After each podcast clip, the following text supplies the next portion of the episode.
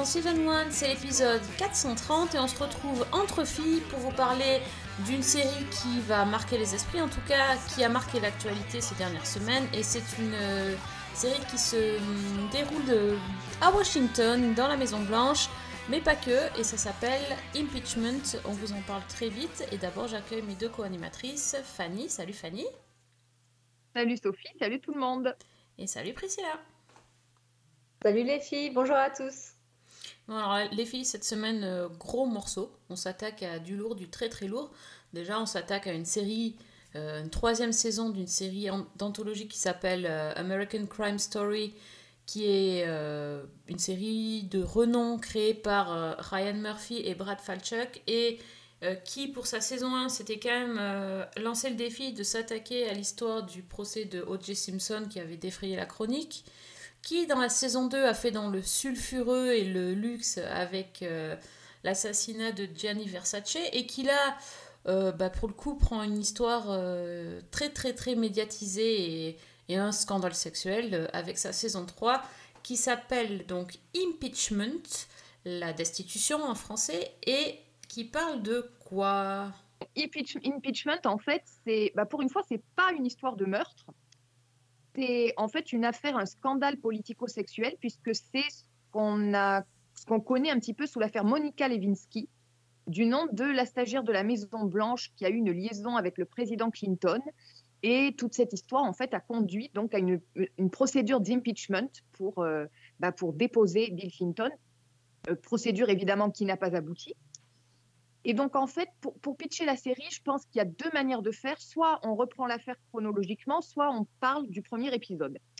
Donc, euh, je pense que le mieux, c'est, puisqu'on parle de American Crime Story, de partir du premier épisode, donc qui commence en 1993, euh, au tout début du, premier mandat de Bill Clinton.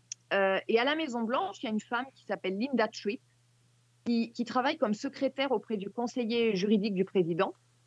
Mais bah, suite à un événement, il y a une, restructuration euh, des services et euh, Linda Tripp est mutée au Pentagone euh, à son grand désarroi et en plus à un poste, un poste subalterne. Elle est furieuse et, pour se venger, elle prend contact avec une éditrice pour publier un livre pour raconter les coulisses de la Maison Blanche. Quelques mois plus tard, elle fait la connaissance d'une jeune femme qui, elle aussi, a été mutée au Pentagone mais pour des raisons différentes. La jeune femme en question s'appelle Monica Lewinsky, elle a 23 ans, c'est une ancienne stagiaire à la Maison Blanche, et les deux femmes vont assez vite se lier d'amitié, et bah, Linda va comprendre que Monica a une liaison avec un personnage haut placé, et elle va assez vite deviner que le personnage en question, bah, c'est ni plus ni moins que le président Bill Clinton. Et en effet, donc l'année précédente, Monica a, entretenu une liaison de 5-6 mois avec Clinton avant, avant d'être transférée. Et euh, bah, elle continue à lui téléphoner, ils continuent à se voir de temps en temps. Et donc pour Linda, qui n'a pas abandonné son idée de vengeance, c'est une occasion en or de, bah, faire payer les Clinton pour ce qu'elle vit, pour, euh, une rétrogra- rétrogradation injuste. Et aussi parce qu'il faut quand même dire qu'en euh, bonne républicaine, elle déteste cette administration. Et donc, elle va manipuler Monica, elle va recueillir ses confidences et finalement tout balancer au FBI. Et il se trouve que le FBI est très intéressé par cette histoire parce qu'il y a une autre euh, affaire à peu près, enfin une affaire qui a été ouverte suite aux accusations de Paula Jones, qui racontait que Clinton, quand il était gouverneur, a sollicité des faveurs sexuelles de sa part. Et donc, à partir de là, une, enquête va être ouverte par le procureur Kenneth Starr, et, ce qui a commencé en fait comme une liaison extra-conjugale banale va, va engendrer euh, l'implication de la justice avec des auditions devant un grand jury, l'implication de la presse, comme on l'a dit, une procédure de, en destitution, et finalement la déstabilisation de toute la présidence Clinton avec des machinations politiques en, en arrière-plan. Et c'est finalement c'est la vie de toutes les personnes impliquées qui vont être qui va être bouleversée. Quand tu nous racontes le, le pitch de la série, Franchement, on dirait que tu racontes une série complète. Euh, On dirait qu'il y a cinq saisons tellement il y a de rebondissements dans la truc. En fait, euh, non. C'est ça, c'est les deux premiers épisodes, quoi. c'est ça. Il y a quand même 10 épisodes, mais c'est vrai qu'il se passe tellement de choses. C'est, euh, il faut quand même un petit peu s'accrocher. donc ça se passe dans, dans, les années 90, mais, mais en fait, il y a beaucoup de retours en arrière.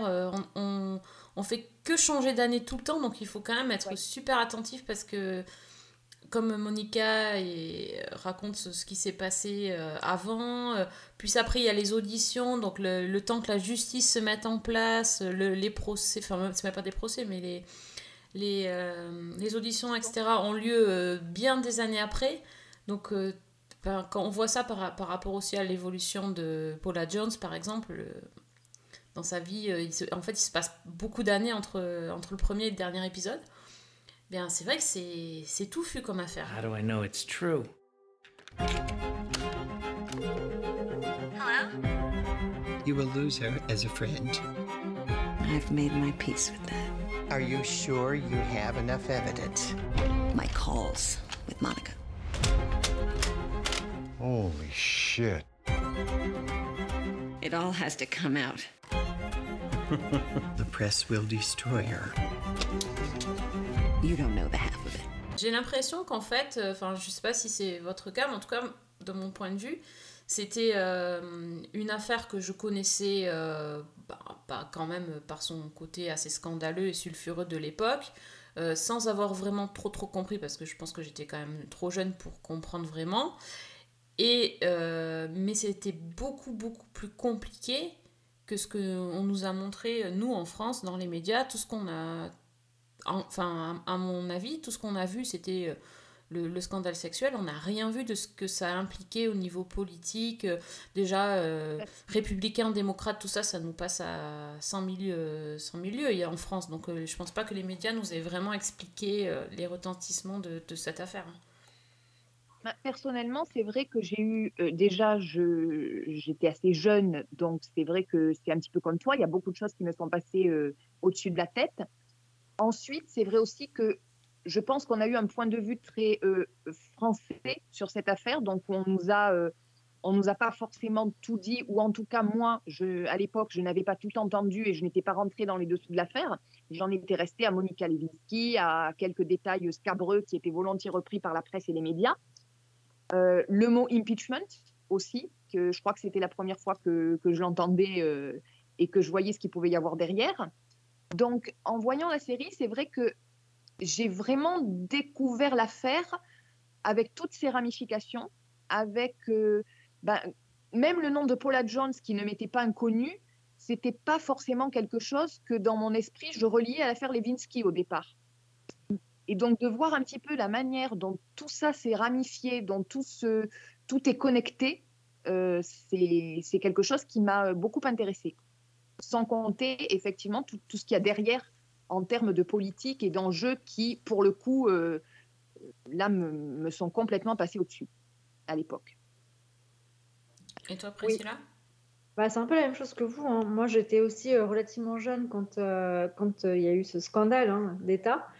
Et que, effectivement, pour moi, c'était juste voilà, enfin, incompréhensible de savoir pourquoi est-ce qu'il y avait tout un pataquès sur une histoire de coucherie, finalement entre un homme euh, et une femme. Mais sauf que l'homme en question, c'est le président. Et là-bas, quand on joue euh, sur la Bible, quand on prend ses fonctions, eh ben, ça veut dire qu'on est aussi euh, fidèle à sa femme comme fidèle à la nation. Donc, l'un ne va pas sans l'autre. C'est vrai que j'étais en train de penser qu'il y a aussi ce, regard très français qui fait qu'à peu près à la même époque, on avait quand même un président dont on venait de découvrir la double vie, puisqu'on avait découvert Mazarine Pinjot et, toute la double vie de François Mitterrand. Et oui, c'est vrai, oui. Bah, côté, euh, ça a un petit peu fait parler, mais on était loin du scandale. Oui, oui, non, mais voilà. c'était quand, même un, quand même un scandale, mais de là à lui dire bah, on va te destituer ou on te retire ton titre euh, de président, alors je ne sais pas, si, je me rappelle plus si était président encore à cette époque-là ou pas, euh, et j'ai pas envie de dire de sottises, euh, mais, mais oui, enfin, on n'irait pas jusqu'à faire sauter de, de, son poste un politicien. Quoi. Non, non, non, c'est sûr. Autant lui mettre des bâtons dans les roues pour l'empêcher de se présenter à une présidence. On l'a vu il n'y a pas si longtemps que ça avec Dominique Strauss-Kahn. Bon, là, c'était quand même beaucoup plus glauque, euh, très clairement, parce qu'on n'était pas du tout dans, le même rapport entre l'homme et la femme, hein, clairement. Mais, euh, mais là, euh, oui, nous, c'est vrai que de notre point de vue européen, bon, on, se demanderait plutôt lequel, a, et lequel est resté sérieux toute sa vie avec sa femme, quoi. C'est plutôt ça. Oui, mais c'est ça, mais parce que nous, euh, du côté de la France, on a vraiment perçu le, le scandale sexuel, mais c'est surtout, je pense aussi, le, le scandale politique qui fait que le président a menti sous serment et que voilà, c'est ça Oui. qui a, qui a engendré euh, la perte de confiance dans les sondages parce que finalement, je pense pas que ça ait choqué plus que ça l'opinion que, que le président euh, Clinton ait une aventure avec une stagiaire. Bon, sauf que visiblement, c'est quand même euh, un petit peu un scénario qui se répète régulièrement avec des jeunes femmes, mais bon, passons, enfin, ils ont bien élu Trump, je veux dire, à un moment donné, c'est pas ça qui va les bloquer, mais c'était vraiment le, le mensonge qui a, qui, qui a, qui a vraiment fait, euh, fait mal à- au président. Donc, euh, mais euh, tu parlais tout, tout- tout à l'heure de point de vue, Fanny. Justement, on avait le point de vue français, mais sur, dans cette série, parce que c'est quand même une série, il faut quand même le rappeler, c'est une fiction basée sur des faits réels, certes, mais c'est une fiction. Euh, on a quand même le point de vue de Monica. Parce que c'est c'est pas euh, c'est pas du tout une fiction euh, objective puisque le puisque Monica Le- Lewinsky est productrice exécutive de la série le le producteur, le créateur de la série, Ryan Murphy, a, a vraiment montré sa volonté de, de monter cette saison 3 autour de ce scandale. Mais euh, il voulait avoir l'aval de, de Monica Lewinsky et donc il est allé la convaincre en lui proposant de devenir euh, coproductrice et d'avoir son mot à dire sur euh, son, droit, son droit de regard sur le scénario. Donc euh, on voit bien quand même que même, même si on, on a de toute façon, je pense en, en tant que femme, on a envie de prendre le parti de Monica Lewinsky face à ce, ce président un petit peu pervers. Mais, euh, je, je l'ai dit, mais bon, il, il en reste que quand même, moi ça m'a un petit peu refroidi quand j'ai vu le nom de Monica Lewinsky euh, en productrice de la série. Sûr. Alors, question volonté de faire du buzz ou, euh, ou volonté sincère euh, d'être euh, au plus près euh, d'une des deux vérités, du coup, parce que là, vu que c'est tout à fait biaisé, hein, comme, comme tu l'as dit, euh, Je ne sais pas, mais quand on prend les autres séries de Ryan Murphy, je crois qu'il y a toujours ce côté, ce- cette idée d'être du côté des outsiders, De ceux vrai. qui n'ont pas la parole. Et, et donc, je pense que, alors, faire le buzz, certainement, euh, je ne pense pas qu'il soit naïf au point de- d'avoir occulté cette dimension-là. Mais je pense aussi qu'il y a une volonté sincère de prendre le parti de Monica Lewinsky. Ouais. Oui, oui, bah, enfin, il pouvait aussi prendre le parti de Paula Jones, si tu vas par là, tu vois. Oui. Parce Mm. que, mine de rien, dans cette histoire, elle avait... euh, Elle a beaucoup perdu aussi par rapport à tout ce qui, ce qui lui est arrivé dans... suite à, à ses révélations. Donc bon, Bah, de manière générale, euh, je pense que dans la série, on voit très clairement que c'est quand même le point de vue des femmes qui est Mhm. abordé. Euh, on- moi, je, je parlais toujours, je parle toujours quand je parle de cette série de- de- d'une des premières scènes qui m'a vraiment marquée, c'est celle où Monica Lewinsky est arrêtée par le FBI, euh, en toute illégalité d'ailleurs, hein, euh, où on, lui, on bafoue ses droits les plus élémentaires, où elle est amenée dans une chambre d'hôtel et où on a, ce- on a cette femme qui s'effondre littéralement et qui est la seule femme au milieu de tous ces mecs euh, blancs cis en costume cravate. Et, Ouais, j'ai trouvé que c'était une, image de la série qui, pour moi, me reste parce que c'est extrêmement impressionnant, extrêmement angoissant et que ça nous met tout de suite dans la- à la place de Monica. Tu sens l'angoisse monter. hein. Dans cette scène, elle est vraiment... euh, Après, ça dure très longtemps aussi. euh, Et euh, on, on voit bien que ces, ces, ces mecs-là, ils lui disent tu peux partir quand tu veux, etc. Mais en fait, elle, est, elle est piégée. J'ai l'impression qu'ils jouent avec leur petite souris dans la, dans la souricière. C'est euh, c'est vrai qu'il y a pas mal de scènes euh, comme ça où on sent bien que les femmes sont vraiment écrasées par, euh, par les hommes. Enfin, on voit Paula Jones avec son mari qui, Oui. voilà, qui essaye de, de se servir d'elle et de sa notoriété pour euh, réussir lui. En fait, il en a rien à faire de ce qui lui arrive à elle. euh. Enfin, voilà, c'est... Même le, une scène qui est classante quand il y a une autre affaire, euh, sans trop en dire, qui tombe sur le bureau du procureur et où le procureur dit non mais ça, ça nous intéresse pas parce que ça ne sert pas à notre dossier. Alors que le, le dossier, l'affaire en question est encore plus grave. Et moi, personnellement, j'ai trouvé cette scène-là absolument glaçante. Ah oui, non, mais c'est sûr. Après, on a quand même des personnages féminins aussi odieux, hein, parce que bon, euh, on- Ah oui. tu as parlé tout à l'heure de Linda Tripp. Je pense qu'elle n'est absolument pas euh, épargnée et son. Ah bah, elle en prend plein la gueule. Elle en prend plein. Ah. Oui, bah oui. C'est un sacré personnage. hein. Moi, franchement, euh, celle-ci, euh, dès, dès les premières secondes, tu sens qu'il y a un côté euh, très pincé, très revanchard, très carriériste et qui n'arrive pas du tout, du tout à assumer, quoi. hein. Parce que Ouais. quand, elle se remet- quand elle se fait recadrer, quand elle se fait jeter, là, là, on sent que si elle pouvait, si elle pouvait faire tomber quelqu'un tout de suite, elle le ferait. hein. Donc, En fait, je pense que dans la série, elle est montrée comme une femme avec un caractère d'homme, en fait. c'était peut-être le seul moyen de survie finalement quand tu es dans un, dans un Ouais. tel milieu patriarcal. euh, Oui, oui. Ah, oh là, c'est un grand mot aussi, mais c'est pas grave. Mais euh, quand tu es dans un milieu ouais, qui est vraiment dominé par, euh, par l'homme, il n'y a pas de choix, quoi. Oui, c'est soit c'est- pas Tu fais faux. partie de celles qui se soumettent, soit tu fais partie de celles qui se comportent comme des hommes, mais il y a un entre-deux, c'est pas possible. Bah, je dirais que l'entre-deux, c'est un petit peu Hilary, en fait. Mais il arrive à quand même statut. Enfin, je veux dire, euh, ils sont connus, euh, voilà, ils sont connus à l'université, hein, si je ne m'abuse. Donc, euh, c'est vraiment un couple de très longue date. Donc, ils sont montés tous les deux. Oui, mais quand tu vois maintenant l'évolution euh, dans, la, dans la vie politique de Hillary Clinton, tu te dis qu'à un moment donné, quand même, on parlait beaucoup plus d'elle que de son mari.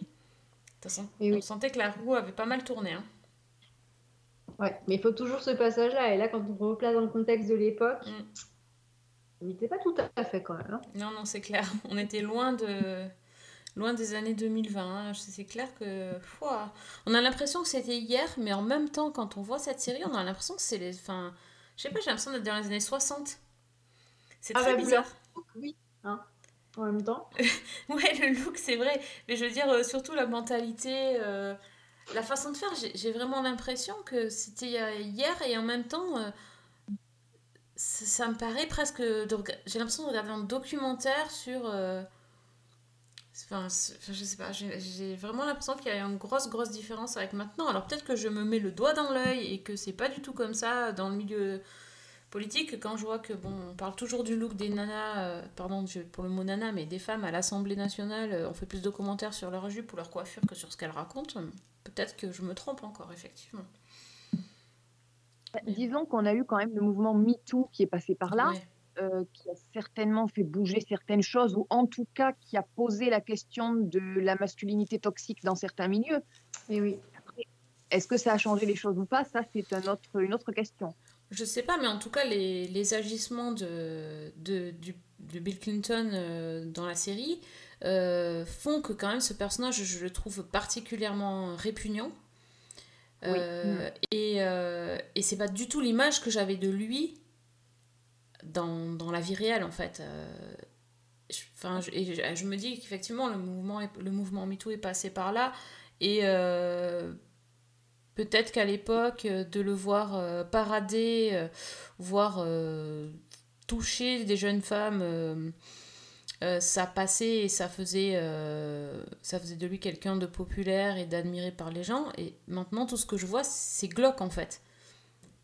Mais lui, c'est vrai aussi qu'en même temps, dans la série, il prend très cher aussi parce qu'on on disait que c'était une fiction, même si c'est basé sur des faits réels. En tout cas, c'est un regard biaisé parce que euh, tout ce qui se passe dans le, le bureau ovale, dans les réunions de crise et dans l'intimité entre Bill et Hilary, ça, c'est quelque chose que de toute évidence euh, qui, qui est fictif, où on n'a pas de. Enfin, je Ah ne pense pas que que- qu'on sache exactement ce qu'ils ont pu se dire. Et là, il prend cher aussi, lui.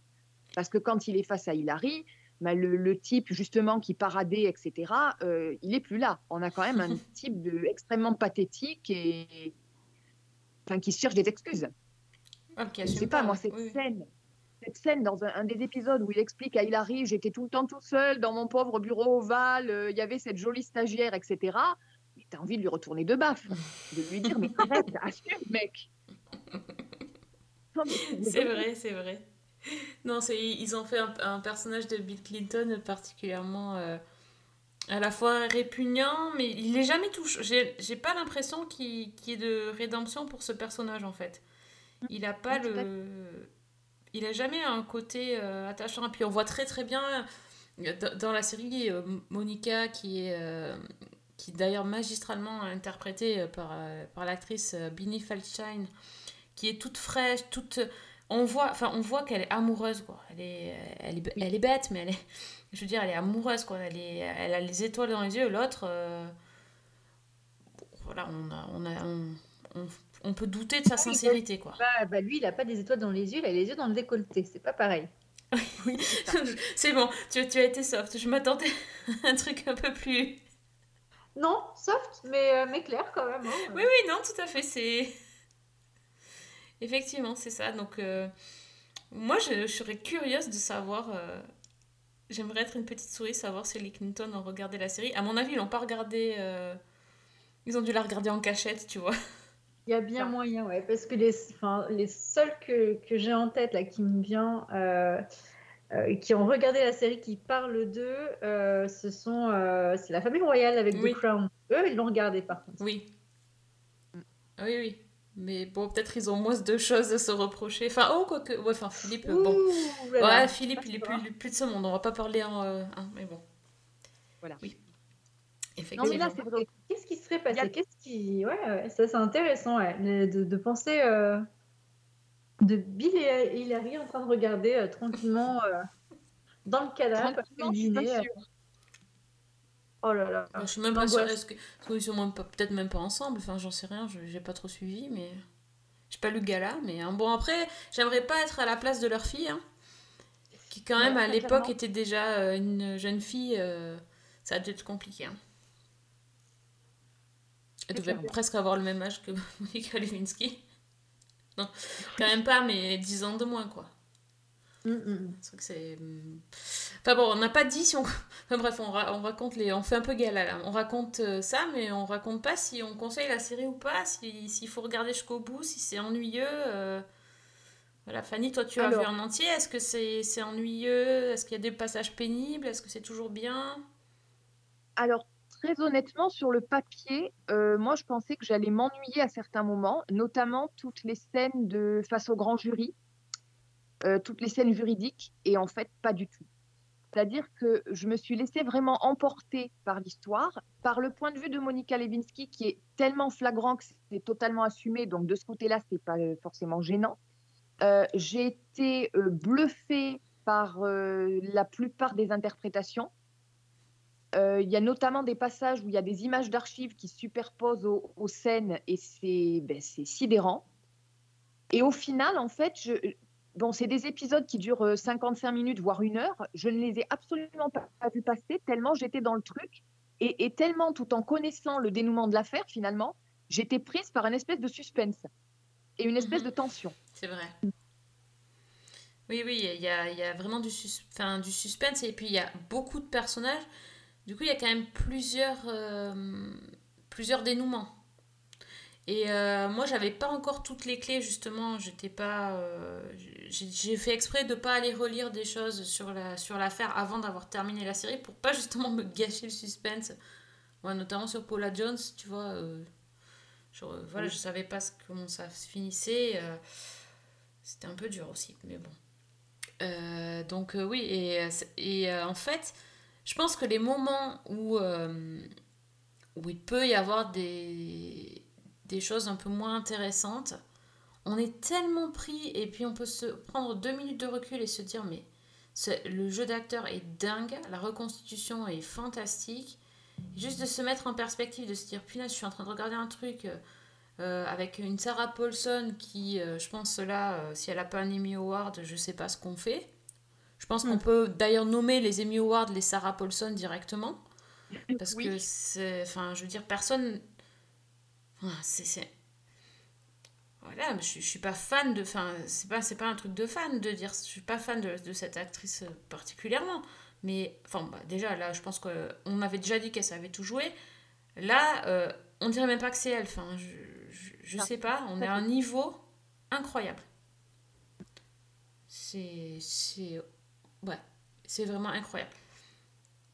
Je saurais même pas dire. euh, Ben voilà, on, on- sait par exemple, on sait, on, on l'a- jamais dit, hein, qu'on adore Gillian Anderson. Bon, en Margaret Oui, Thatcher, on l'a trouvé géniale. Mm. Mais même, mais, mais même elle, euh, bah, par rapport à Sarah Paulson, enfin je veux dire, c'est. Je suis désolée, Gillian, hein, je t'adore. Mais Non, mais si tu veux, pour, pour comparer, euh, le, Eddie Falco dans le rôle d'Hillary Clinton, je la trouve très bien, oui, mais c'est pas le même niveau. voilà. Ah oui, elle est super bien aussi. Elle est vraiment. En fait, tu, tu sais que c'est Eddie Falco, quoi. Voilà, exactement. Ouais. De Sarah Paulson, euh, je- j'ai mis un moment à. Déjà, à tu sais pas. Tu sais pas si t'as pas lu, euh, si t'as pas lu un article ou t'as pas regardé le générique, tu sais pas que c'est elle. Ou alors je vous mets au défi de non, c'est pas possible parce que La ça, voix. ça serait malhonnête. Ouais, la voix. ouais. Hmm. Mais il faut savoir qu'elle est au générique, effectivement. Bon, après il y a Ryan Murphy, il y a un indice, mais bon, Voilà. c'est vrai qu'elle est dans toutes ces séries, mais quand même. Ouais, non, je sais pas, c'est- c'était c'était une interprétation euh, incroyable. Vraiment, euh, oh là là, j'ai été tellement bluffée. Ouais, pour ça. Et non. puis vraiment, la- la- l'actrice qui joue Monica aussi, elle est, elle est fraîche comme Oui. tout, elle est mignonne comme tout, elle est... Non, il y a... y a- il y a- C'est un casting, on dit d'habitude on est 5 étoiles, mais là euh, on a dépassé, il y a plus d'étoiles que dans Hollywood. hein. Et moi, j'avoue que j'ai eu un gros doute sur euh, Owen Wilson en. euh, Owen Wilson, c'est lui. Oh. Oui. Clive Owen. Clive Owen, je les confonds toujours. Ouais. Donc, j'ai eu un gros doute sur Clive Owen en, en Bill Clinton. Oui, La première, les deux, trois premières scènes, je me suis dit que ça n'allait pas le faire. Et puis, il se passe quelque chose. Et, et oui, effectivement, il est, après, ça, il est très, très convaincant ouais. Mais j'avoue, euh, je pense que j'ai bien mis un épisode quand même euh, à... à me dire ouais c'est lui, non. euh, C'est vrai qu'au départ, euh, je sais pas si c'est on voit trop la prothèse nasale ou la façon. On, dirait un peu un, on dirait un peu un mec déguisé en Bill Clinton au départ. Oui, tu sais, les masques, là, quand à un moment donné, ils vendaient des masques de Clinton pour se déguiser. oui, un peu, c'est le mec qui va braquer une banque avec un masque de Bill Clinton. Mais euh, ouais, non, c'est. Oui, mais après, après, ça va. Ils se font pas tout de suite dans le personnage, on va dire, il faut s'habituer. Mais euh, c'est le seul bémol. Franchement, c'est pour le reste, moi, j'ai. J'ai trouvé ça vraiment très très bien, donc on, on peut que vous conseiller. Euh, J'ai oublié de dire que c'était disponible sur Canal+, donc et MyCanal, le- les 10 épisodes, et euh, bah, faut le voir. Hein. Faut le voir, c'est presque de l'histoire, donc euh, on peut pas, on peut pas dire mieux. Ben, en tout cas, ça, ça permet de revoir un petit peu aussi d'un angle différent des séries comme The Good Wife ou euh, House of Cards. Mhm, tout à fait. Voilà, où, où on se disait que bah, finalement, ils n'ont peut-être pas poussé forcément l'imagination très loin dans certains trucs. Je pense qu'effectivement, euh, l'histoire euh, politique de plusieurs pays peut- peuvent inspirer euh, énormément de fiction encore. Oui, ça, effectivement crois, oui. matière. C'est ça. Ok, bon, ben alors ça c'était les États-Unis et Bill Clinton et Monica Lewinsky. Euh, de votre côté, euh, dans le bloc-notes, est-ce que vous restez euh, aux States ou alors vous partez dans d'autres galaxies? Qu'est-ce que vous avez vu de sympa? Priscilla? Eh ben moi j'ai tout. Bah, écoute, on peut rester aux États-Unis pour commencer, et après on peut peut-être voyager en Europe. Ok. Alors, dans ce qu'on a aux États-Unis, on a la saison 2 de Lock and Key, qui est sortie il y a quelques semaines et euh, qui est disponible sur Netflix. On en avait déjà parlé dans le podcast. C'était une série sur laquelle il y avait quand même un peu de dissension entre nous. On n'était pas tous d'accord sur, euh, sur, euh, sur le produit. Et la saison 2 arrive, donc malgré tout, euh, bah, moi j'ai eu envie d'y aller parce que je faisais partie de celles qui aimaient plutôt bien la série. Et, euh, et j'ai été plutôt, euh, plutôt satisfaite. Donc, petit, euh, petit recap pour ceux qui pourraient ne pas connaître and Key, euh, malgré le tapage qu'on a fait quand même Netflix. ils ont quand même bien, bien pêché leur série. Donc, de quoi ça parle? Ça nous parle d'une famille avec une maman, donc qui est en charge de trois adolescents à des âges un peu différents, qui s'installe à Seattle euh, après le meurtre du père de famille. Donc déjà, un peu glauque euh, le début de l'histoire. Donc on va, euh, on, on va voir comment va se passer leur installation. Donc Nina, la maman, avec les trois enfants, Tyler, Kinsey et Bodhi, qui retournent dans la maison familiale où avait grandi le papa, du coup, pour essayer de reprendre goût à la vie, de repartir à zéro. Sauf que euh, il fallait mettre un petit peu de piment. Euh, cette maison n'est pas une maison tout à fait classique. Déjà, par le look on voit que c'est une maison qui a quand même euh, quelques centaines d'années. Euh, et cette maison renferme donc des secrets, et ces secrets reposent dans les clés.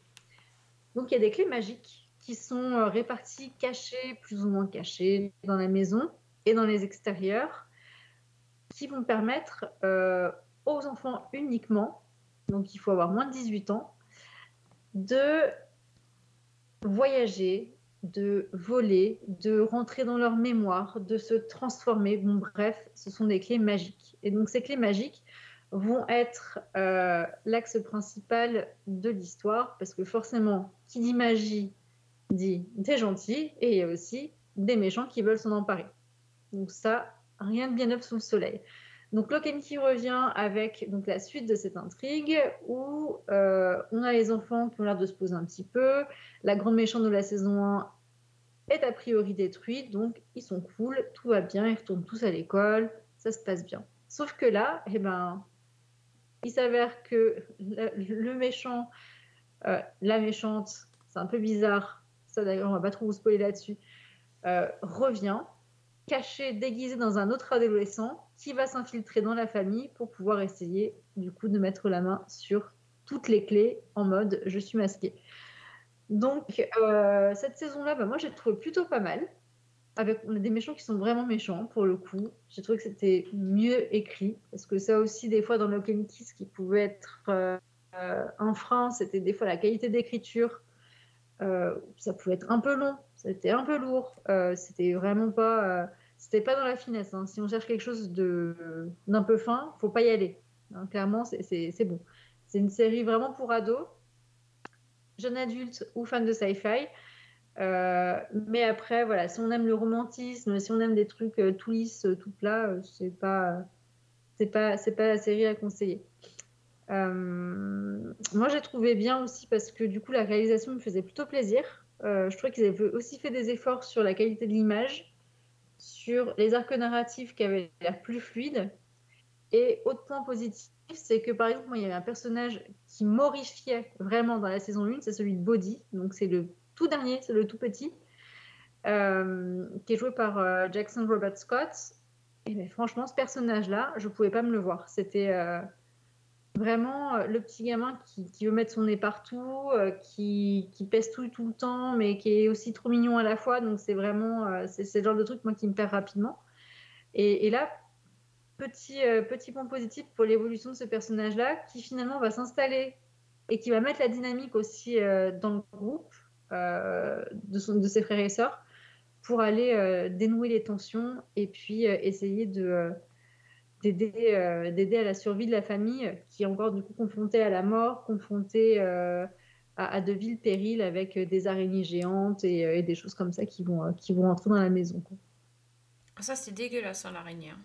L'araignée géante, j'avoue que là pour le coup ils m'ont surprise. hein. Là cette scène avec l'araignée, il y en a une à retenir, c'est la scène de l'araignée. Enfin là, euh, clairement. Oui, c'est vrai que c'était assez impressionnant. euh, Enfin, pas au niveau des effets spéciaux, parce que c'est pas leur, euh, leur fort, mais euh, sur l'idée, en tout cas.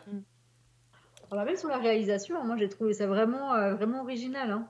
Mais ça, ça m'embête de ne pas pouvoir en parler plus de cette scène-là parce que pour le coup, la mise en abîme a été extraordinaire. Quoi. Ouais, non, je suis d'accord, la, la saison 2 euh, est bien mieux que la saison 1. Et euh, effectivement, moi j'avais quelques réserves sur la saison 1, notamment le côté un peu teen drama euh, non assumé. Euh, Mm. ça, ça m'agaçait un petit peu, puis on se demandait vraiment euh, si euh, les, ben, les clés trouvées dans, dans la maison allaient juste servir euh, aux gamins à, emmerder leurs camarades. Quoi. Enfin, au départ, en début de saison, c'est un peu le produit d'appel. quoi. Ils te disent ils vont se défendre quand ils sont harcelés à l'école avec une, une clé. Bon, ça va une fois, deux fois, au bout d'un moment, c'est un peu lourd. Finalement, ils avaient quand même réussi à construire quelque chose, et je trouve que dans la saison 2, ils ont vraiment construit une mythologie, construit des, des arcs narratifs assez riches, et le, bah, le méchant n'est ni ridicule, euh, ni mauvais, euh, ni mal joué, ni, euh, ni bête comme ses pieds, c'est un méchant machiavélique et, qui, va, installer son plan. Il va y avoir du temps qui va être mis pour échafauder le plan. Et pareil pour les, les enfants, pour arriver à contrer, ça se fait pas en une demi-seconde. Voilà. Donc voilà, ça, ça m'a, ça, ça m'a plu. Je trouve que vraiment, il y a, ils ont pris plus, plus leur temps, ils ont développé les intrigues euh, et même les nouveaux personnages qui sont amenés avec euh, le, le prof, etc. Ils ont réussi à relier ça aux personnages existants sans que ça fasse. Bon, ça fait un petit peu artificiel, mais c'est pas non plus euh, tiré par les cheveux. Bah, disons que le personnage, le, le, le, le grand méchant du coup de, de, cette saison, il est beaucoup moins caricatural Mm. que Dodge euh, en saison 1. Et déjà rien que ça, ça fait plaisir quand même. hein. Ouais, c'est clair. Ah, moi, j'avoue que je suis, je suis un petit peu dans le même cas que Sophie, c'est-à-dire que j'avais quelques réserves sur la saison 1 pour le côté teen drama que, au lycée qui, qui moi, m'avait pas trop approché. Euh, et là, en fait, bah, effectivement, je reprends un petit peu ce que vous disiez, c'est-à-dire que c'est beaucoup plus fluide. Je trouve que la série a pris une certaine ampleur dans sa mythologie, dans la manière dont euh, bah, on a des flashbacks qui nous expliquent un petit peu l'origine des clés, euh, qui, mettent un petit peu tout ça mieux en place, j'ai trouvé. Euh, il y a des scènes très fortes. Moi, personnellement, je suis restée bouche bée dans le dernier épisode avec la jeune héroïne. Je ne sais pas si vous voyez la scène à laquelle je fais référence euh, à un certain moment. Où, où je voilà, je peux pas trop en dire, mais c'est une scène qui m'a voilà, je, m'a décroché la mâchoire. Euh, et puis, en fait, il y a plein de moments où je me suis demandé où ils allaient, euh, vers où ils allaient m'emmener, si ça allait avoir un rapport. Et finalement, tout se relie tellement bien à la fin de la saison. Et en ouvrant une porte qui est peut-être un petit peu facile pour la saison 3, mais bon, ça on verra, euh, que ça m'a vraiment convaincue en fait. Et j'ai effectivement, la saison 2 est bien meilleure que la saison 1 euh, à mes yeux. Et euh, c'est oui. palpitant, moi. Enfin, je me suis. Euh, vraiment, j'ai pris un, un, un, plaisir dingue à regarder cette, ces épisodes, à les, en, à les enchaîner. C'était vraiment chouette. Hein. C'est un plaisir qui était différent. Est-ce que la saison 1, bon, on pouvait les regarder, mais on était à la fin de l'épisode. Bah, si tu allais passer à autre chose, ça te manquait pas, quoi. Mm -hmm. Là, pour le coup, tu avais vraiment envie de savoir la suite. Et moi, toute l'intrigue autour de Duncan, donc l'oncle, euh, oui. oui. qui va faire tout un travail de mémoire euh, avec les clés et d'autres choses, euh, il était vraiment intéressant pour le coup. On l'avait vu un petit peu en dilettante, le tonton, parce que ah, c'était oui. lui qui payait à l'ouverture de la maison à la saison 1, et puis après, hop, il se tire. Euh, il avait l'air un peu chelou, etc. Donc on savait pas trop à quoi il servait. On, savait, on sentait qu'il y avait quelque chose de, de d'aigri en lui, bizarrement, euh, de déconnecter de sa famille et de connecter en même temps. Enfin, c'était assez étrange en saison 1. Et là, euh, pour le coup, le fait qu'il soit enfin développé, et, ben, et de la façon dont il est développé, ça a été une bonne surprise et ça a été euh, justement ce qui a créé une bonne dynamique dans le arc narratif parce que sans ça, je pense qu'on se serait bien, bien embêté. Quoi. Mmh, je pense aussi. Bon, après, c'est vrai qu'il y a le nouveau, et puis il y a le nouveau prof, alors lui, bon, bah. Vivement la saison 3. Hein. ok, on a une fan. Ah bah il est beau gosse, hein, quand même. Ouais, ouais, il est pas mal. Pas mal. C'est vrai. Bon, ben, euh, carton plein. Lock and Key.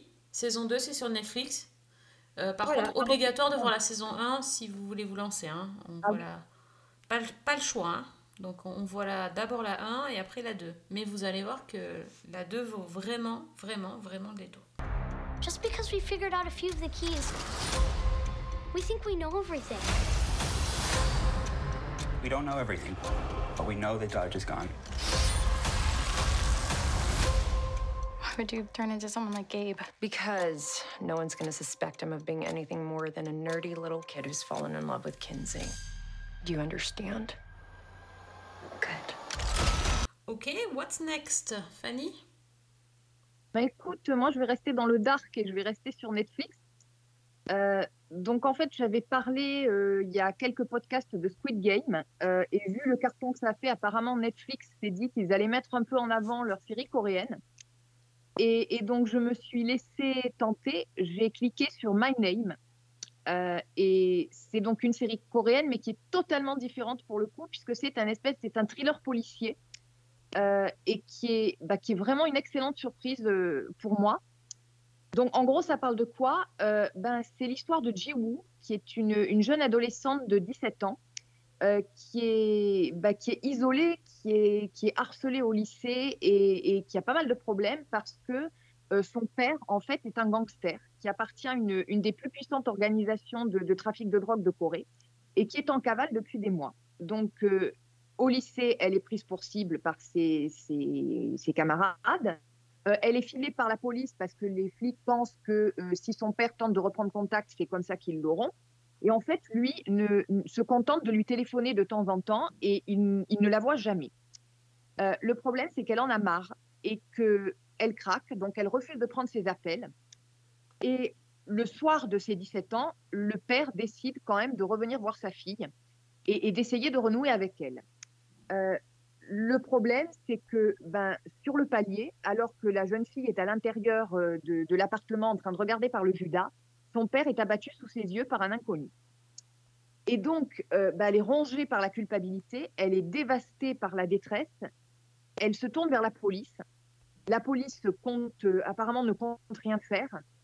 Et donc, en désespoir de cause, elle va contacter le, chef du gang auquel appartenait son père, qui s'appelle Chung Woo-jin, et lui demander de l'aider à retrouver l'assassin de son père pour le tuer. Euh, et lui, en fait, va, accepter et va décider de l'intégrer à son organisation, de la former dans une espèce de, gymnase désaffecté où sont euh, formés ces hommes de main qui apprennent à se défendre, à se battre et à tuer. Et il va lui apprendre aussi que bah, l'arme qui a servi à abattre son père est apparemment une arme qui appartient à la police. Donc ça, c'est les deux premiers épisodes. Euh, la série en compte 10. Et ensuite, on a euh, une ellipse de 5 ans. Et on retrouve 5 ans plus tard cette jeune femme qui est devenue une véritable machine à tuer, ou en tout cas qui sait se défendre, qui continue à, chercher à se venger, mais qui en même temps a intégré les forces de police, et en particulier euh, la brigade des stupes, où elle sert en quelque sorte d'agent double, puisqu'elle est sous couverture et elle renseigne le chef du gang sur les enquêtes en cours. Et en même temps, eh bien, elle continue à chercher à traquer l'assassin de son père pour, euh, pour se faire justice et pour, euh, pour se laver de cette culpabilité immense qu'elle ressent. Et on a donc cette histoire de vengeance et, en même temps d'infiltration d'agents doubles qui est menée euh, alors de manière très étonnante. Moi, je m'attendais vraiment à un truc bourré d'adrénaline avec plein de scènes, de d'action, des scènes de baston. Alors, il y en a, il y en a énormément. Et en même temps, moi, ce qui m'a vraiment séduite, c'est que on est totalement dans le regard de cette jeune fille et de cette jeune femme, qui est jouée par une actrice qui s'appelle Soo-hee et qui est exceptionnelle parce que elle arrive à jouer l'adolescente perdue, elle arrive à jouer euh, la, femme après implacable dans, sa, quête de revanche et dans la recherche du type qui a tué son père. Euh, c'est une badass, en même temps elle a des tas de failles. Et là où la série est très intelligente, c'est que on a ces séquences dont je parlais qui sont euh, parfois très violentes et parfois très musclées. Et puis au milieu, on a des espèces de pauses beaucoup plus, euh, comment dire, presque, presque poétiques, où, où on voit un petit peu ce qu'a pu vivre cette héroïne, où il y a presque des pauses en fait dans le récit avant que ça reparte de plus belle. Et j'ai trouvé que le rythme était vraiment, euh, vraiment très intéressant, très bien fichu. Et moi, personnellement, ça m'a vraiment, vraiment plu. Euh, en plus de ça, il y a en arrière-plan tout un- toute une relation qui se construit euh, entre le, chef du gang et, euh, et, et, Ji-woo, où on sent que c'est presque une relation père-fille de, substitution. Alors, je ne cache pas que le dernier épisode, on commence à voir venir un petit peu les ficelles et on devine où ça va nous mener. Mais franchement, ça n'a pas de quoi euh, gâcher le plaisir. Donc, si vous avez envie de, ce genre de série qui est bah, finalement un thriller policier, mais pas forcément classique, et en plus de ça, dans une ambiance, alors les séries coréennes ont quand même toujours cette ambiance très particulière. Là, en l'occurrence, on a en plus une, musique qui est omniprésente, mais qui est très très bien trouvée, qui est complètement collée à l'action et qui, euh, qui est, enfin moi j'ai trouvé qu'elle était totalement immersive. Donc, euh, bah, je pense que c'est vraiment quelque chose à tenter. Donc ça s'appelle My Name. Il y a 10 épisodes et c'est sur Netflix.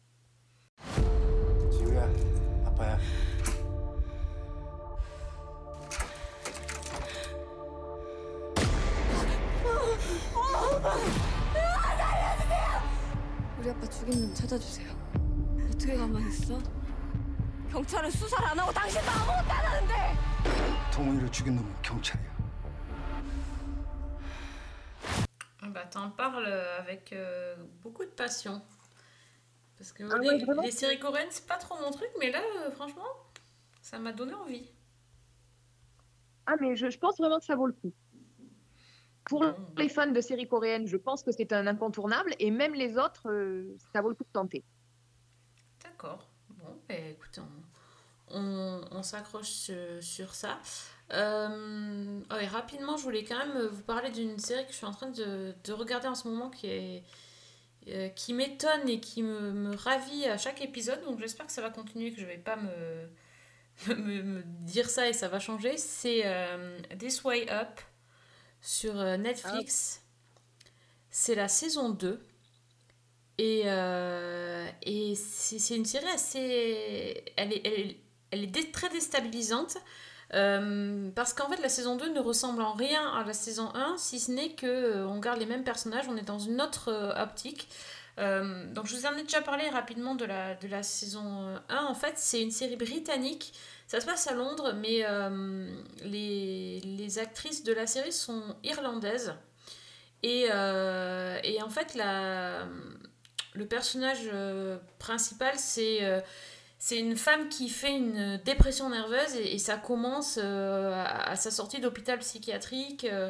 Euh, et elle doit, euh, voilà, la péter en plomb. Et puis, il faut qu'elle se reprenne en main, qu'elle euh, retrouve une vie à peu près euh, normale et équilibrée. Donc, elle essaye de, voilà, de trouver un boulot, de gérer le, tracas quotidien. Donc, c'est une série qui est assez qui est très noire, mais en même temps bourrée d'humour. L'actrice qui interprète le personnage principal, en fait, c'est une actrice de stand-up, euh, mais avec un, humour assez particulier. C'est de l'humour noir. euh, euh, c'est une, une très bonne amie à Phoebe Waller-Bridge, donc c'est un peu le même délire. Je sais pas comment on dit son nom, mais elle s'appelle euh, B. Et elle, est, elle est absolument fascinante, je trouve. Elle est à la fois. elle arrive à se rendre totalement moche sur certaines scènes. Elle dit des horreurs et puis elle se. Euh, physiquement, elle se montre euh, un peu euh, vraiment dans des pires situations. Et, la scène d'après, elle va être super jolie, super. super intéressante, ça, elle, elle- joue vraiment de son, de son corps et elle ose vraiment tout dire. Et, et j'aime, enfin vraiment, cette saison m'avait, m'avait surprise parce que c'est une, on sait pas si c'est une comédie, si c'est un drame, si c'est, si on doit pleurer, si on doit rire, c'est un peu de tout mélangé, c'est une espèce de gros melting pot de plein de choses. Et donc la saison 2, euh, je m'attendais, et j'avoue, j'avais pas trop envie parce que j'étais pas trop en mood euh, truc déprimant. Et alors la saison 2, c'est pas du tout déprimant. En gros, euh, la saison 2, le personnage donc, qui s'appelle Anya va mieux. Et donc la série va mieux. Et c'est plein de c'est plein de bonnes vibrations. C'est enfin, c'est- assez tendre, c'est euh, c'est beaucoup plus lumineux, c'est plus drôle, euh, c'est de l'humour moins caustique, on va dire. C'est toujours drôle parce que j'aime aussi beaucoup l'humour noir et l'humour caustique. Et, euh, et, voilà, enfin, c'est chouette. C'est vraiment chouette. On n'en parle pas beaucoup de cette série. Et voilà, j'adore le fait qu'elle soit irlandaise et qu'elle se tape des délires d'irlandaise toute seule avec, avec les instruments de musique. Ils font, elles arrivent à faire 5 minutes euh, mon- montre en main sur un instrument de musique et ça part en délire total. J'a- J'adore le. C'est aussi le. Comment dire L'écriture et le fait que c'est un personnage qui parle énormément. Un peu comme dans euh, Mrs. Maisel mais euh, en, plus foutraque, quoi. en gros, c'est ça. Et puis, il y a, y a tout un... et Il y, a- aussi un, quelque chose qu'il n'y a que dans les séries britanniques, c'est-à-dire un mélange de, de culture, de, de, de religion, de tout, tout se mélange. euh, Ils sont, ils sont un peu gender fluide aussi. Enfin, ils font Il n'y a, pas de case, quoi. Et ça, c'est vachement bien. Donc euh, voilà, ça s'appelle This Way Up. Euh, c'est sur donc MyCanal.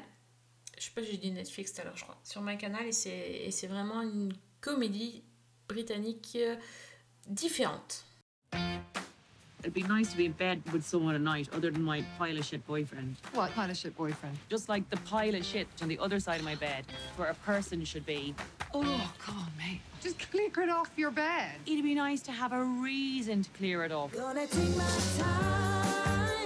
boss wants me to start a teaching business with him. Anya, this is huge. I know. No, but I mean, it might be too big. Shut up. I'm a brilliant teacher. The students love you. What does my face look like? Crazy? Very funny, Mo. Oh, dis donc, t'as l'air tellement enflammée. Ouais, je sais pas, je me suis enflammée là tout d'un coup. c'est comme ça. C'est quand, quand il y a des Irlandais aussi, je suis pas, je suis pas. c'est- C'est l'Irlande. C'est quelque chose de particulier. Euh, donc Priscilla, t'avais un autre reco, je crois. Et oui, j'en ai même deux autres. Donc, Oh, non, mais là, euh, mais en même temps, sur celle-là, on va dire, enfin, sur les deux recos que j'ai, c'est un peu de la triche parce que ce sont des séries qui sont extrêmement rapides à regarder. Donc, Mais c'est bien ça aussi. ouais, qu'on peut regarder quand on a un petit temps de pause ou même aux toilettes. Pour celles dans la- hein, on peut se dire. Donc, euh, série espagnole. Donc, qui s'appelle Le temps de t'oublier. Donc, petite dédicace à notre Fanny. Euh, euh, c'est une série, oui, alors qui peut même se regarder aux toilettes. Pourquoi? Euh, Parce que bah, c'est c'est une. Enfin, les épisodes durent 13 minutes. 13 minutes. C'est c'est court. Très. Donc, c'est un format qui est vraiment intéressant pour le coup et ça te laisse le temps de te faire ta pause pipi tranquille avec ta petite série sur ton téléphone. Voilà, donc il n'y a même pas d'excuse. quoi. On, on peut autant la regarder posée dans son canapé que euh, coincé dans les. Enfin, bon, peut-être pas dans les bouchons, voilà, mais dans, le RER, euh, dans, dans le train ou dans. Le plan marketing, la série que tu peux regarder aux toilettes. Pas Exactement, pensé, je crois. que tu peux regarder aux toilettes et ça tombe bien. Aussi pour une deuxième raison, c'est parce qu'il faut quand même sortir les mouchoirs. Donc avoir ton boulot de PQ à côté, ça peut être une bonne idée. On n'est pas dans quelque chose d'hyper joyeux.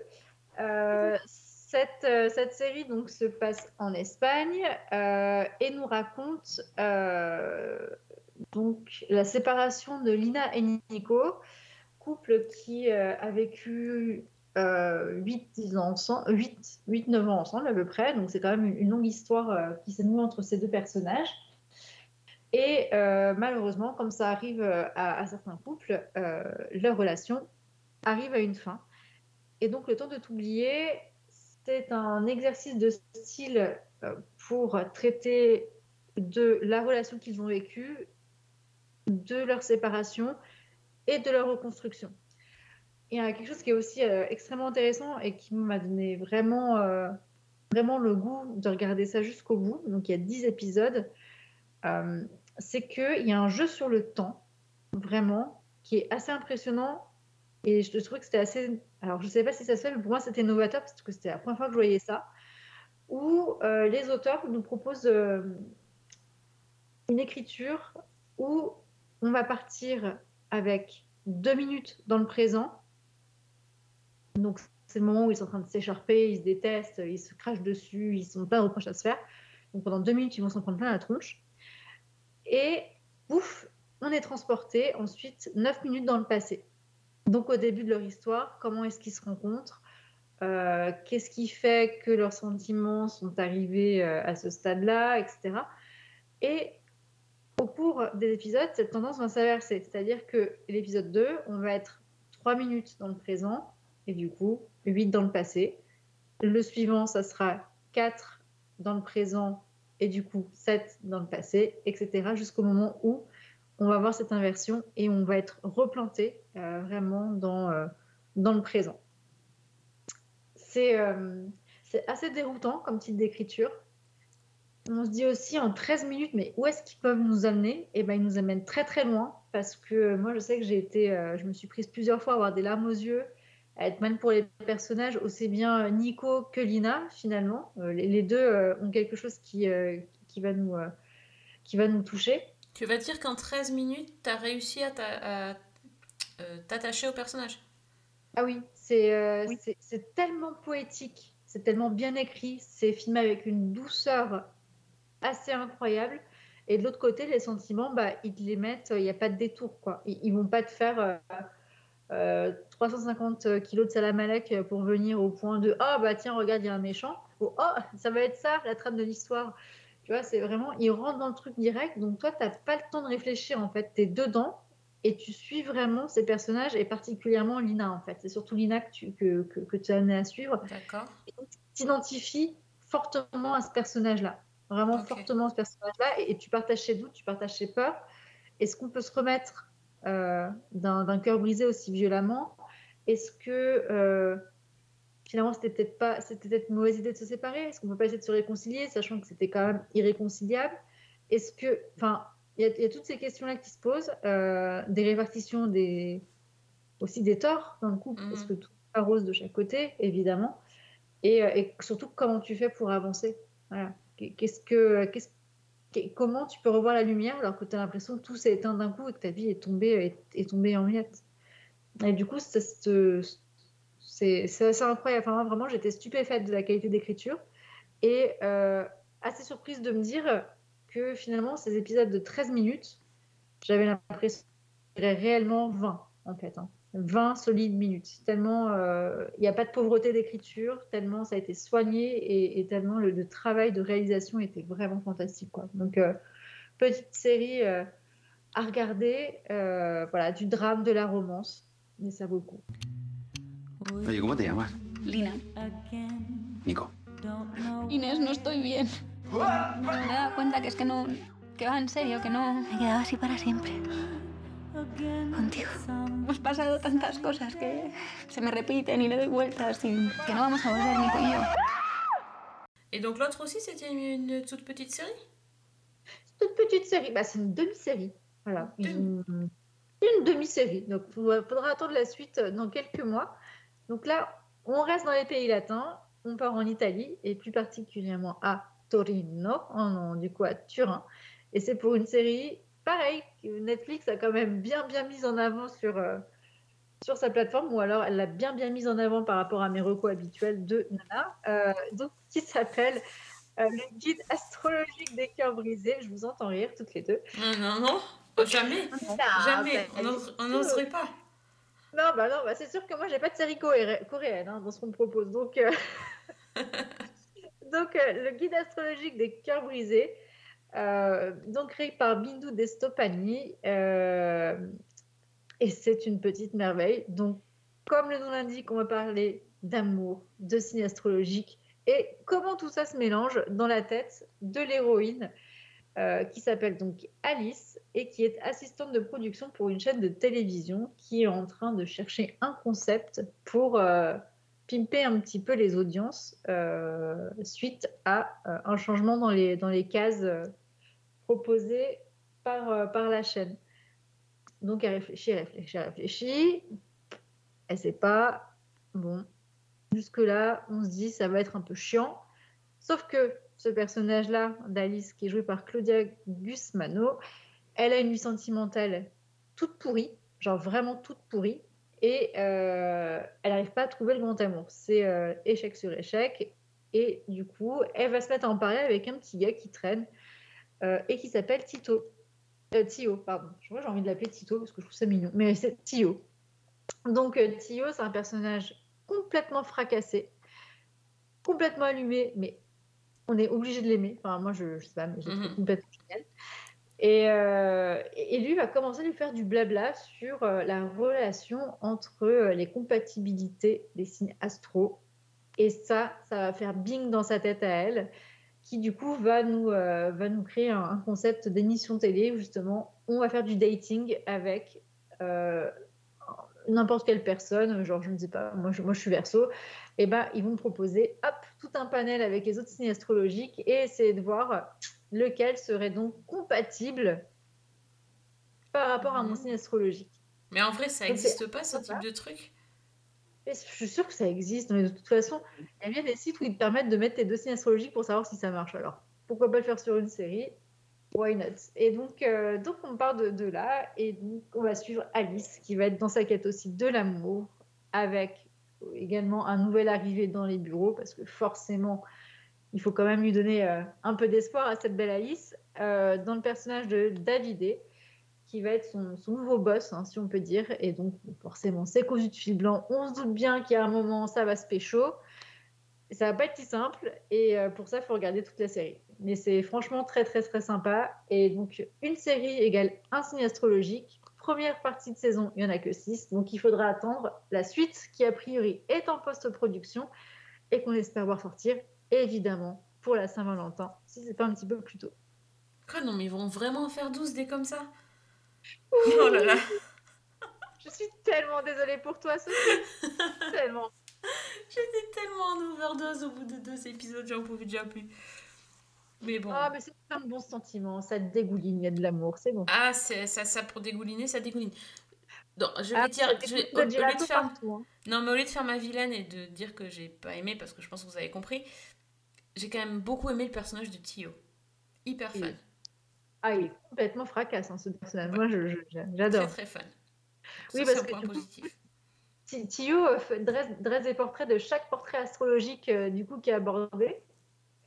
Et euh, ce, ce face cam qu'il fait à chaque fois pour parler euh, de ces signes, mais le gars, il a des expressions, mais il y en a 27 en une seconde. Je comprends même pas comment il fait. Non, mais c'est le meilleur Super On va, on va aussi peut-être lui, lui rendre hommage. hein. Il s'appelle Lorenzo Adorni. Voilà. Eh ben Lorenzo, on te kiffe. Et ouais, on te kiffe, Lorenzo. Continue de nous faire rêver avec, euh, avec les étoiles. Toi, t'es balance. Je me trompe Pour moi, l'astrologie, c'est que du baratin. Non mais sérieux, tu sors qu'avec des personnes qui sont astrologiquement compatibles avec toi Et du coup, ça marche J'ai pas à me plaindre.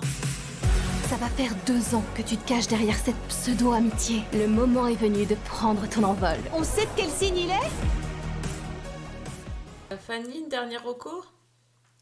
Oui, ben écoute, euh, on a assez dégouliné de bons sentiments comme ça. hein. Moi, je, je ramène dans le dark. Du Enfin, sang. euh. Voilà, du sang, exactement, il va y en avoir. Ah. Euh, ben moi, en fait, je voulais dire un petit mot sur The Many Saints of Newark, une histoire des sopranos, donc qui est le film euh, que moi j'attendais impatiemment, qui est un préquel de la série Les Sopranos. Alors, il faut quand même dire que le film, euh, je pense que c'est, le lancement a été inversement proportionnel à mes attentes, étant donné que bon, moi j'ai, j'ai accès en fait au, au preview de, de HBO qui m'a prévenu donc le vendredi soir que le téléfilm allait sortir sur leurs écrans le dimanche.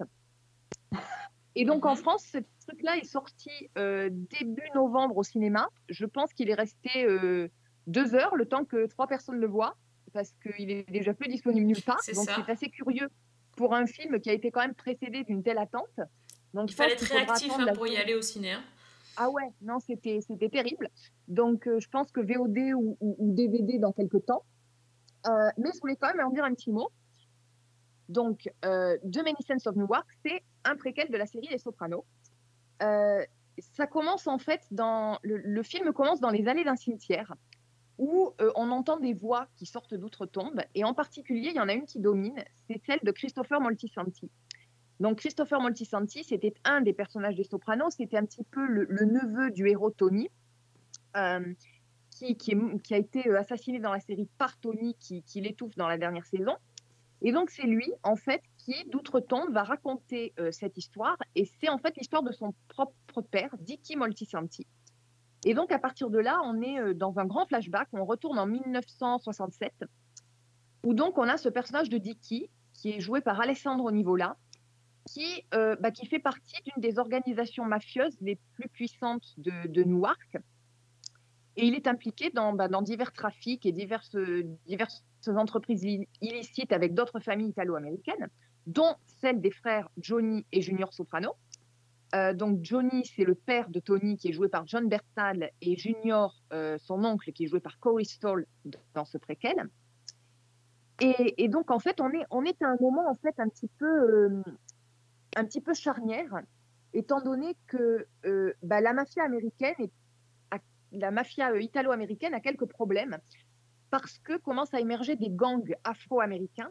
On est aussi à une période politique où il commence à y avoir la revendication des droits civiques, où est remise un petit peu en question la suprématie euh, blanche. Et euh, bah, finalement, Dicky, lui, va faire affaire avec ces gangs euh, afro-américains, ce qui ne va pas forcément plaire aux autres familles italo-américaines. Et en parallèle, il y a également autre chose qui va se passer dans la vie de Dicky, c'est que son père, Hollywood Dick, qui est joué par Ray Liotta, revient euh, d'Italie avec une nouvelle épouse qui est beaucoup plus jeune que lui et qui est très très belle. C'est une, une Miss qui s'appelle Giuseppina. Et le problème, c'est que Dicky va avoir un véritable coup de foudre et va tomber amoureux de sa belle-mère. Donc là, on est carrément dans un, un trip très oedipien. Euh, J'aurais bien aimé savoir ce que ce qu'en pensait le docteur Melfi, la psy de, de Tony Soprano dans la ça. série. Voilà, parce que c'est tout à fait, tout à fait ça. Et, en fait, c'est finalement la, la convergence de ces deux lignes, d'un côté les affaires mafieuses et de l'autre cette histoire familiale, qui vont provoquer euh, un événement qui va euh, décider du sort de Dicky Moltisanti. Et donc toute cette histoire, euh, déjà c'est pour ceux qui n'ont pas suivi les Sopranos, il n'y a pas vraiment besoin en fait de connaître véritablement la série parce que c'est une histoire, j'allais dire, qui tient toute seule. C'est une histoire de mafia un petit peu du style Les Affranchis ou, ce genre de choses, euh, qui est très prenante, euh, qui tient totalement la route. Et il n'y a pas vraiment besoin de, savoir grand-chose au préalable. Euh, par contre, quand on est fan des Sopranos, évidemment, on va prendre plein de choses ben, en pleine face. Notamment bah, tous les personnages qui vont être cités, qui pour la plupart sont présents dans la série. Alors il y en a qui jouent des rôles plus ou moins importants. Euh, je parlais de Johnny et Junior Soprano. Euh, on a également des petits clins d'œil avec euh, le personnage de Polly qu'on voit apparaître, ou euh, le, le personnage aussi du conciliaire. Donc on voit ces personnages-là quand ils étaient jeunes, même si c'est de façon très anecdotique. Il y a également énormément de choses quand on a vu la série qui font écho dans le, le personnage de Dicky Moltisanti avec le futur Tony Soprano. Parce que, en fait, ce qui est intéressant dans The Many Saints of Newark, c'est que cette histoire, elle nous est racontée du point de vue donc du père de, de, de Christopher, Dicky, mais il y a un autre personnage dans l'ombre qui s'appelle Tony Soprano, qui à l'époque est alors d'abord un gamin et ensuite un, un jeune adolescent, et qui n'a rien, mais alors rien du futur parrain qu'on connaît dans la série. C'est-à-dire que c'est vraiment, bah, c'est un, un jeune garçon et puis un, un jeune homme euh, qui écoute du rock, qui rêve de, faire du football, euh, qui, écoute vaguement parler des affaires de la famille euh, quand il est au dîner ou ce genre de choses, mais qui s'y intéresse pas forcément. Et en fait, euh, bah, c'est lui qui va assister à tout ce qui va arriver à Dicky. Il est toujours dans il est toujours là, toujours en témoin silencieux. Et en fait, il faut dire qu'on a déjà un petit peu la cellule familiale qui se dessine avec son père, donc Johnny Soprano, qui va être incarcéré qui est donc nécessairement absent. On a la mère, Livia, qui est jouée par Vera Farmiga dans le film, qui, commence déjà à, laisser entrevoir la personnalité euh, extrêmement castratrice et, destructrice qu'elle va avoir psychologiquement. Et donc Tony, en fait, cherche à s'échapper. Et il trouve refuge auprès donc de Dicky, qui est un petit peu comme son oncle. Euh, et c'est finalement ce qui va lui mettre, j'allais dire, le pied à l'étrier dans la mafia. Et on a le regard de ce jeune homme qui n'y connaît rien, qui assiste à la violence, qui découvre un petit peu tout, cet- tout cet univers-là. Alors pour le coup, quand il est adolescent, euh, le personnage de Tony est joué par le propre fils de... euh, de j'ai oublié son nom, James James Gandolfini. Gandolfini. Voilà, qui jouait Tony Soprano dans la série. Donc le fils s'appelle Michael euh, Gandolfini. Et alors au départ, euh, je dois avouer que quand on a annoncé le nom, je pense que j'ai fait comme beaucoup de gens. Je me suis dit que c'était un beau coup marketing et que bah, c'était c'était plutôt sympa de l'avoir pris pour le rôle, mais que voilà, ça n'allait pas forcément apporter quoi que ce soit. Et en fait, c'est tout le contraire. C'est-à-dire qu'il a déjà, il a la ressemblance physique avec son père, qui n'est pas négligeable. Mais alors surtout, il a une façon de jouer un Tony Soprano qu'on ne connaît pas, qu'on découvre, qui est, qui est encore innocent quelque part. Et j'ai trouvé que c'était fascinant, la manière dont il arrivait à le, comment dire, à jouer cette naïveté, à jouer cette innocence-là, tout en laissant percevoir le futur Tony Soprano. Et vraiment, il m'a complètement bluffé. Et, euh, c'est, moi, j'ai trouvé personnellement que le film était euh, très très malin dans la manière dont il s'adressait autant aux gens qui, comme moi, sont des grands grands fans de la série, qui vont retrouver plein de clins d'œil, euh, qui vont retrouver le même humour. Alors il y a notamment des scènes, il y a une scène qui est très très marquante où euh, bah, Christopher vient de naître, on amène le bébé à Tony qui est, euh, bah, qui est enfant, et le bébé se met à pleurer et repousse Tony. Et Tony Mhm. dit mais je comprends pas qu'est-ce que j'ai pu lui faire à ce gamin? Alors que bah, nous on sait très bien ce qu'il lui a fait dans le futur. Ben oui. Et donc, c'est voilà, c'est c'est- c'est assez malin. Et puis, ben, en même temps, encore une fois, si on n'a pas suivi les sopranos, on peut quand même accrocher complètement parce que c'est une c'est c'est porté par de très bons acteurs. Et puis, l'histoire, elle est euh, elle est prenante. Donc, euh, The Many Sense of Newark, euh, peut-être un jour sur nos écrans. À chercher, voilà, c'est. C'est Ensemble, juste compliqué à trouver, quoi. Voilà, Hmm. c'est ça. When I was a kid, guys like me were brought up to follow codes. Hey, jerk off. What'd you say? What? Antonio Soprano. I wonder if I can talk to you alone for a moment, Mrs. Soprano. C'est un petit peu dommage, effectivement. c'est- C'était attendu, ça fait longtemps qu'on en parle, et puis finalement, t'as même pas le temps de cligner des yeux qu'il est déjà plus au cinéma. Exactement. Je ne comprends vraiment pas pourquoi. Après, c'est vrai que euh, David Chase, donc le showrunner, a aussi signé un contrat, paraît-il, avec HBO. Et c'est pas très étonnant parce que il y a tellement de choses dans ce, ce Many Saints of Newark que d'une certaine manière, quand je suis arrivée au bout, je me suis dit que ça aurait été un excellent pilote de série. Ah. Donc, euh, Bon, tout n'est pas perdu. Peut-être que tu en auras encore d'autres pour dans quelques, années- dans quelques mois. Voilà, c'est ça. Peut-être qu'on a gagné une série. On a Ouais. perdu le film, mais on a peut-être gagné la série. Ouais, c'est possible. Bon, mais quand Je peux même. faire une dernière Oui, vas-y, vas-y. Dernière petite reco. Alors en mode grand écart, mais t'aimes bien comme ça. Tout à l'heure en antenne, on reparlait de Idéfix, Oui. la, la série chouchou. Euh, bah, moi, je veux continuer un petit peu dans le canin parce que sur Apple TV est arrivée la saison 2 de Snoopy in Space. Ah oui. Voilà, donc j'avais parlé de la saison 1 qui, qui se passait en fait euh, sur la Lune, puisque notre Beagle et Woodstock partaient sur la Lune et que le gang en fait restait dans les locaux de la NASA pour diriger un petit peu l'opération. Et c'était en fait, euh, bah, c'était prétexte à découvrir un petit peu l'histoire de la conquête de la Lune, la vie des astronautes, euh, leurs entraînements euh, à bord de la navette aussi, etc. Et là, en fait, ils nous refont le coup avec donc Snoopy in Space saison 2, où il y a euh, 12 épisodes de 8 minutes. Donc là aussi, c'est parfait pour être aux toilettes aussi. Et, et là, la, la série qui est sur Apple, donc, elle est sous-titrée Search for Life. Et en fait, cette fois, il n'y a pas de voyage dans l'espace, mais la bande, en fait, est rappelée dans les locaux de la NASA pour aider à la recherche de traces de vie extraterrestre éventuelles. Et là encore, en fait, c'est le même schéma que la saison 1, c'est-à-dire qu'on a des gags, on a des scènes hyper mignonnes avec Snoopy et Woodstock.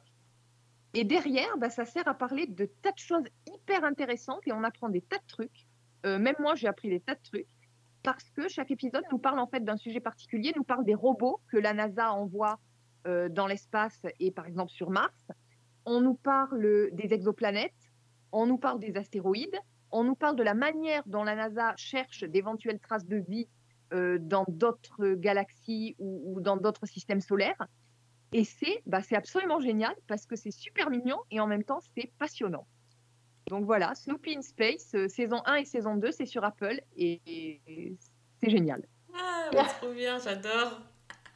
J'adore quand on Voilà. parle. T'as plus de paillettes dans les yeux que pour les sopranos, dis donc. Mais c'est Snoopy, c'est pour ça. Snoopy, Ok. c'est mon chouchou. Bon, alors Snoopy, il passe devant Tony Soprano. Ok. Ah bah, Snoopy passe devant tout le monde. c'est- Snoopy forever. Everyone! Think we may have found a signal from intelligent alien life! I've been training my whole life for this. Time to get to work. ready, ready, ready! Snoopy, do you copy?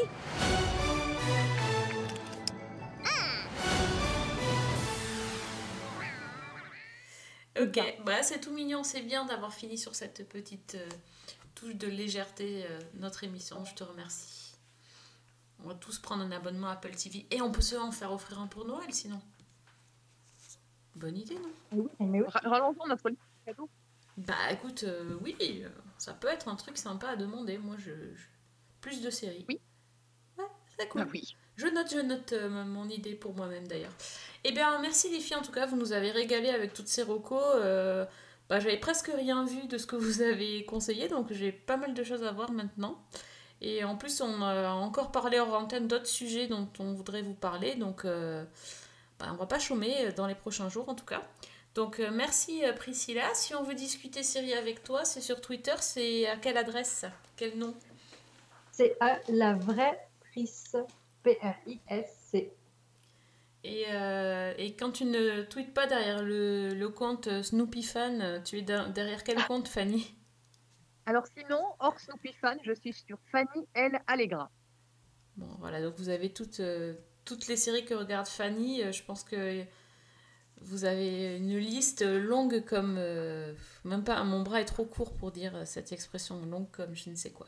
Je ne sais plus. Longue comme euh, ma, conclusion de podcast, vous voyez C'est pas- c'est parfait. Bon, en tout cas, merci de nous avoir euh, écoutés. Euh, on espère que vous aurez trouvé votre bonheur parmi tout ce qu'on vous a recommandé. Si vous voulez voir et avoir la liste des recos par écrit, vous pouvez donc aller voir ça sur le site Les Chroniques de Cliffhanger Co ou sur notre page Facebook et écouter toutes les anciennes émissions sur SoundCloud et sur iTunes. On vous donne rendez-vous très très vite pour un nouvel épisode de Season 1. Bonne semaine et bonne et série.